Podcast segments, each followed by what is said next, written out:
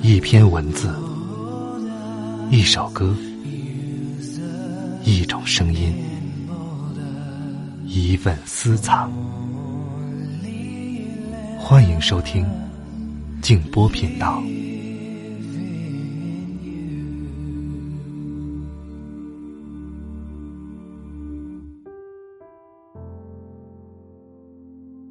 诗意的理解生活，理解我们周围的一切，是我们从童年时代得到的最可贵的礼物。晚上好，朋友们，我是静波，欢迎来到静波频道。刚才这段话出自帕乌斯托夫斯基的作品《金蔷薇》。今天要和大家分享一篇关于老师的文章。我觉得，每个孩子人生当中。特别重要的一件事儿，就是在童年的时候能够碰到一位好的老师。这个老师不一定有多高的水平，但是，他确实是爱孩子的，能让孩子感受到温暖的。好，一起来听梁晓声先生的文章。温暖与屈辱，是我毕生的两位老师。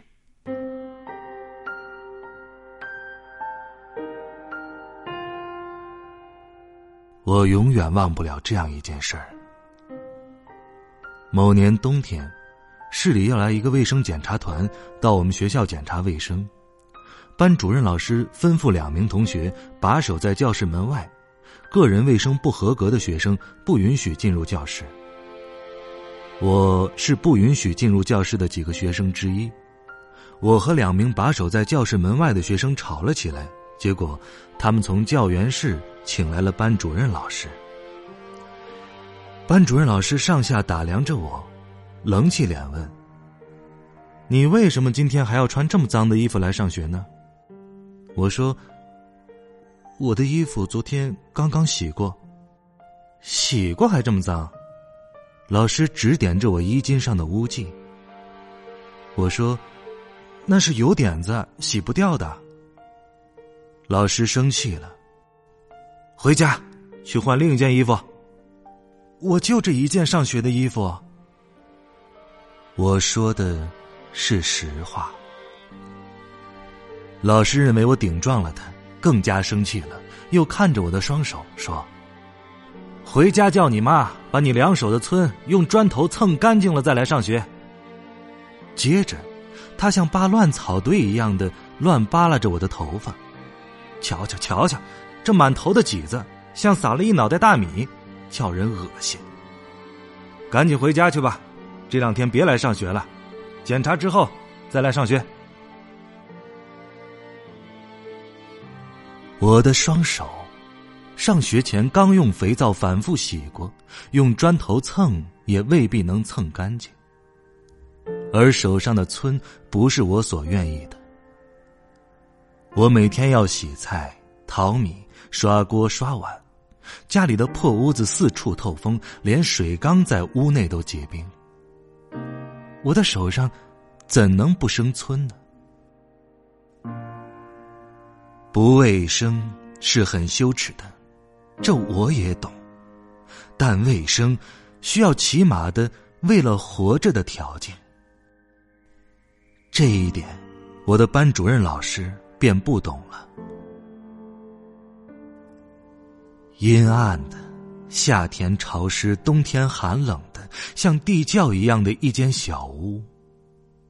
破炕上，每晚拥挤着大小五口人。四壁和天棚，每天起码要掉下三斤土。炉子每天起码要向狭窄的空间飞扬四两灰尘。母亲每天早起晚归的去干临时工，根本没有精力照料我们几个孩子。如果我的衣服居然还是干干净净，手上没皴，头上没起子，那倒真是咄咄怪事了。我认为，对于身为教师者，最不应该的，便是以贫富来区别对待学生。我的班主任教师嫌贫爱富，我的同学中的区长、公社书记、工厂厂长、医院院长们的儿女，他们都并非品学兼优的好学生，有的甚至经常上课吃零食打架。班主任老师却从未严肃的批评过他们一次。对班主任老师尖酸刻薄的训斥，我只有含污忍辱而已。我两眼涌出泪水，转身就走。这一幕却被语文老师看到了。他说：“梁少生，你别走，跟我来。”他扯住我的一只手，把我带到教员室。他让我放下书包，坐在一把椅子上，又说：“哎呀，你的头发也真够长的了，该理一理了，我给你理吧。”说着，他离开了办公室。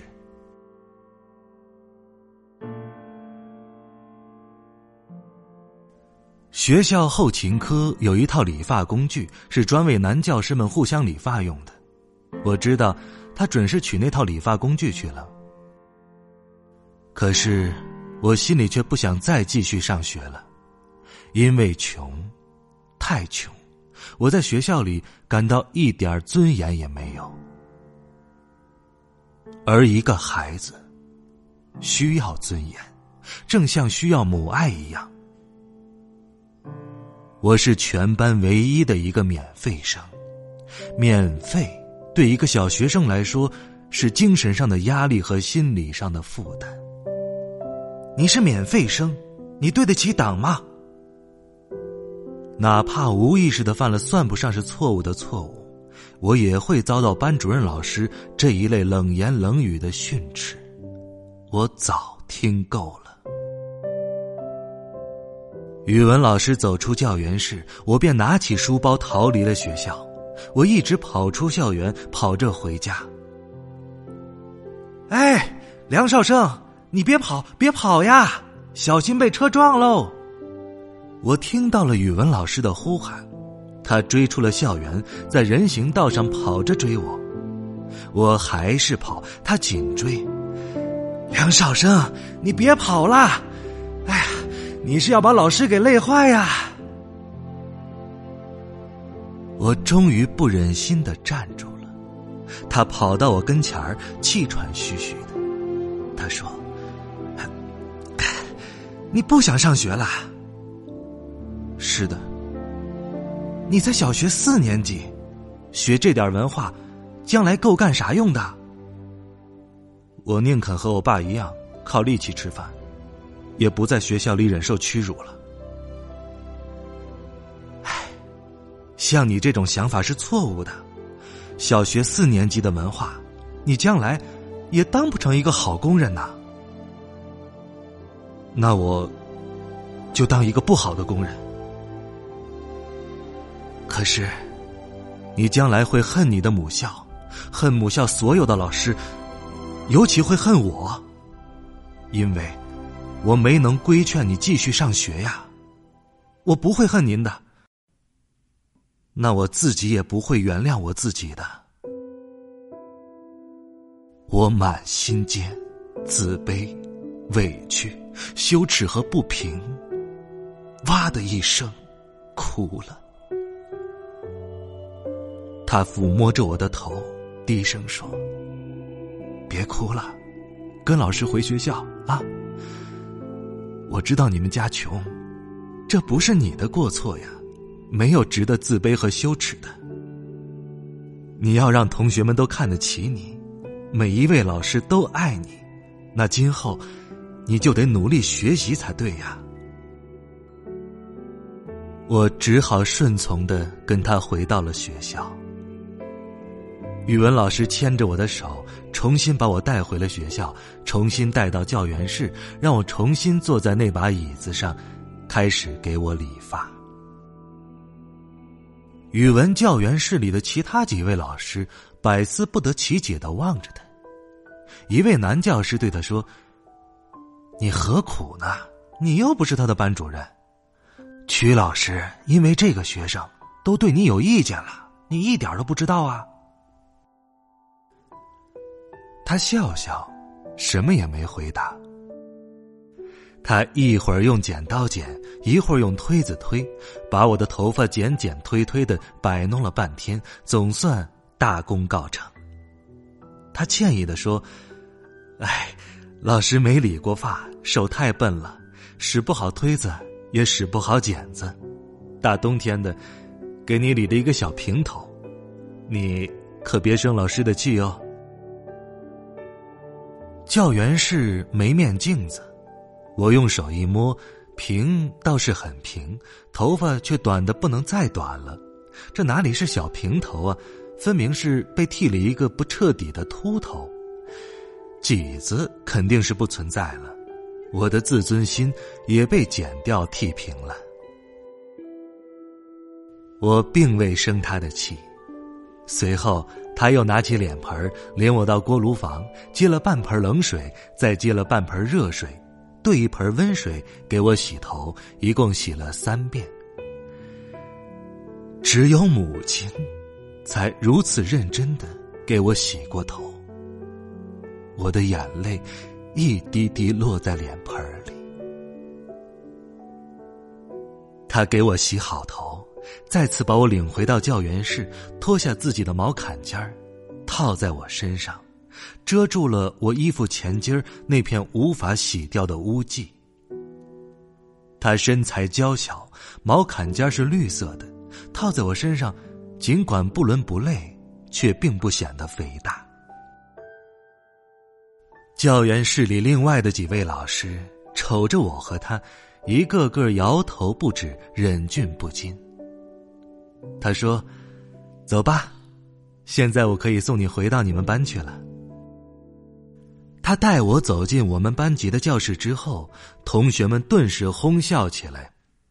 大冬天的，我竟然剃了一个秃头，棉衣外还罩了一件绿坎肩儿，这样子肯定是太古怪、太滑稽了。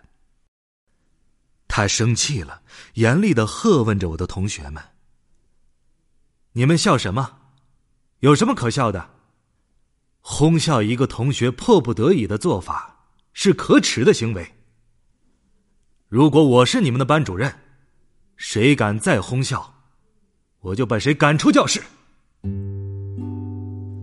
这话他一定是随口而出的，绝不会有任何针对我的班主任老师的意思。我看到班主任老师的脸一下子拉长了。班主任老师也对同学们呵斥：“不许笑，这又不是耍猴。”班主任老师的话更加使我感受到当众被侮辱，而且我听出来了，他的话中分明包含着针对语文老师的不满成分。语文老师听没听出来，我却无法知道。我没从他脸上的表情。看出什么变化来？他对班主任老师说：“啊，徐老师，就让梁少生上课吧。”班主任老师拖长语调回答：“你对他这么尽心尽意的，我还有什么话可说呀？”市教育局卫生检查团到我们班检查卫生的时候。没因为我们班上有我这样一个剃了秃头、棉袄外套件绿色毛坎肩的学生，而贴在我们教室门上一面黄旗或黑旗。他们只是觉得我滑稽古怪，惹他们发笑而已。从那时起，直至我小学毕业，我们班主任老师和语文老师的关系一直不融合。我知道这一点。我们班级的所有同学也都知道这一点，而这一点似乎完全是由于我这个学生导致的。几年来，我在一位关心我的老师和一位讨厌我的老师之间，处处谨小慎微、循规蹈矩、力不胜任的扮演着一架天平上的小砝码的角色。扮演这种角色，对一个小学生的心理。无异于扭曲，对我以后的性格形成了不良影响，使我如今不可救药的成了一个忧郁型的人。我心里暗暗铭记着语文老师对我的教诲：学习努力起来，成绩渐好。班主任老师却不知为什么对我愈发冷漠无情了。四年级上学期期末考试，我的语文和算术破天荒第一遭拿到了双百，而且《中国少年报》选登了我的一篇作文，市广播电台《红领巾》节目也播了我的一篇作文，还有一篇作文用油墨抄写在儿童电影院的宣传栏上。同学们对我刮目相看了，许多老师对我也和蔼可亲了。校长在全校师生大会上表扬了我的语文老师，充分肯定了在我这个一度被视为坏学生的转变和进步过程中，他所付出的种种心血，号召全校老师像他那样对每一个学生树立起高度的责任感。受到表扬，有时对一个人来说，并不是好事儿。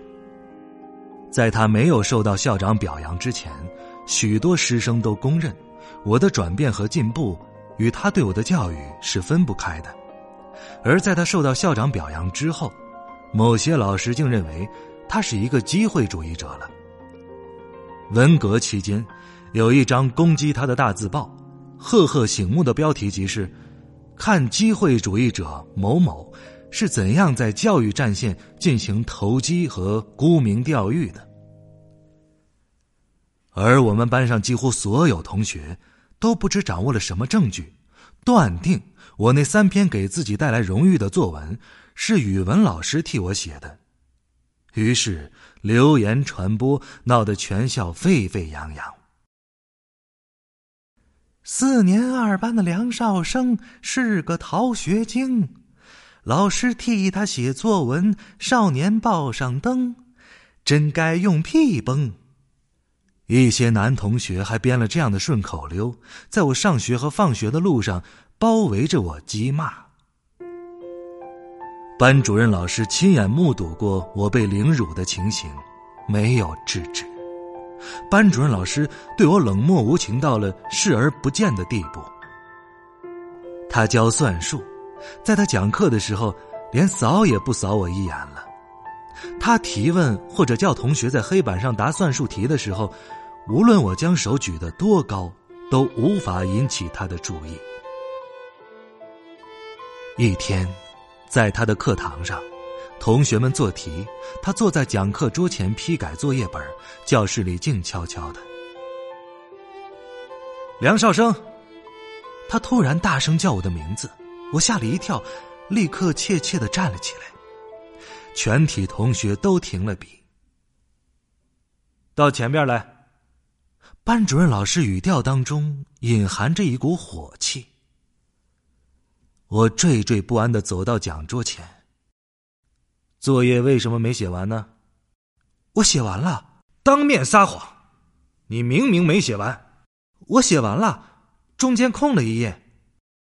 我的作业本当中夹着印废了的一页，破了许多小洞。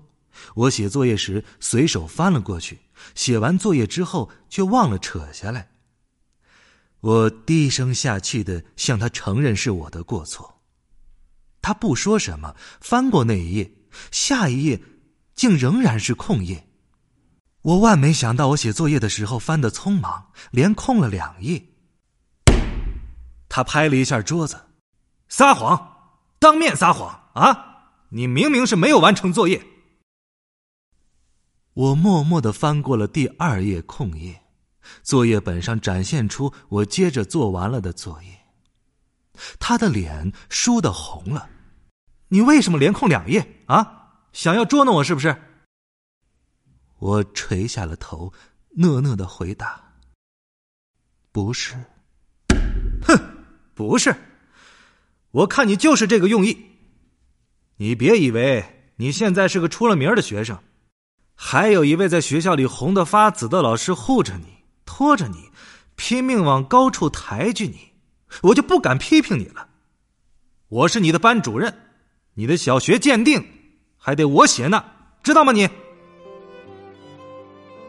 我彻底被激怒了，我不能容忍任何人在我面前侮辱我的语文老师。我爱他，他是全校唯一使我感到亲近的人。我觉得，他像我的母亲一样，我内心里视他为我的第二个母亲。我突然抓起了讲台上的红墨水瓶，班主任以为我要打在他的脸上，吃惊的远远躲开我，喝道：“梁少生，你要干啥？”我并不想将墨水瓶打在他的脸上，我只是想让他知道，我是一个人，在忍无可忍的情况之下。我是会愤怒的。我将墨水瓶使劲的摔到了墙上，它粉碎了，雪白的墙壁上出现了一片血迹。我接着又将粉笔盒摔到了地上，一盒粉笔尽断，四处滚去。教室里长久的一阵鸦雀无声，直至下课铃响。那天放学之后，我在学校大门外守候着语文老师回家。他走出学校的时候，我叫了他一声，他奇怪的问：“哎，你怎么不回家呀？在这儿干嘛呢？”我垂下头去，低声说：“我要跟您走一段路。”他沉思的瞧了我片刻，一笑，说：“好吧。”我们一块儿走，我们便默默的向前走去。他忽然问：“你有什么事要告诉我吧？”我说：“老师，我想转学。”他站住，看着我，又问：“为什么？”我不喜欢我们班，在我们班上，我没有朋友。曲老师讨厌我，要不请求您把我调到您当班主任的四班吧。我说着想哭，那怎么行呢？不行，他语气非常坚决。以后你再也不许提这样的请求了。我也非常坚决的说，那我就只有转学了。我的眼泪涌出了眼眶。他说。我不许你转学。我觉得他不理解我，心中很委屈，想跑掉。他一把扯住我说：“别跑，你感到孤独是不是？老师也常常感到孤独啊。你的孤独是穷困带来的，老师的孤独。”是另外的原因带来的。你转到其他学校，也许照样会感到孤独的。我们一个孤独的老师，一个孤独的学生，不是更应该在一所学校里吗？转学之后，你肯定会想念老师，老师也肯定会想念你的。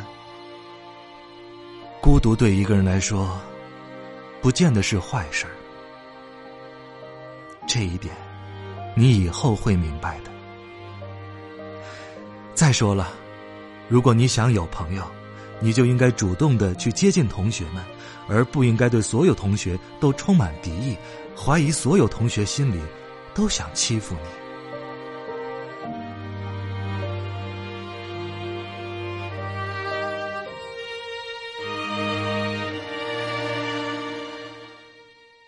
我的小学语文老师。他已成泉下之人，近二十年了。我只有在这篇纪实性的文字中，表达我对他虔诚的怀念。好了，朋友们，这篇文章读完了，很感动是吧？我不知道你的童年有没有遇到过这样一位好老师，如果有。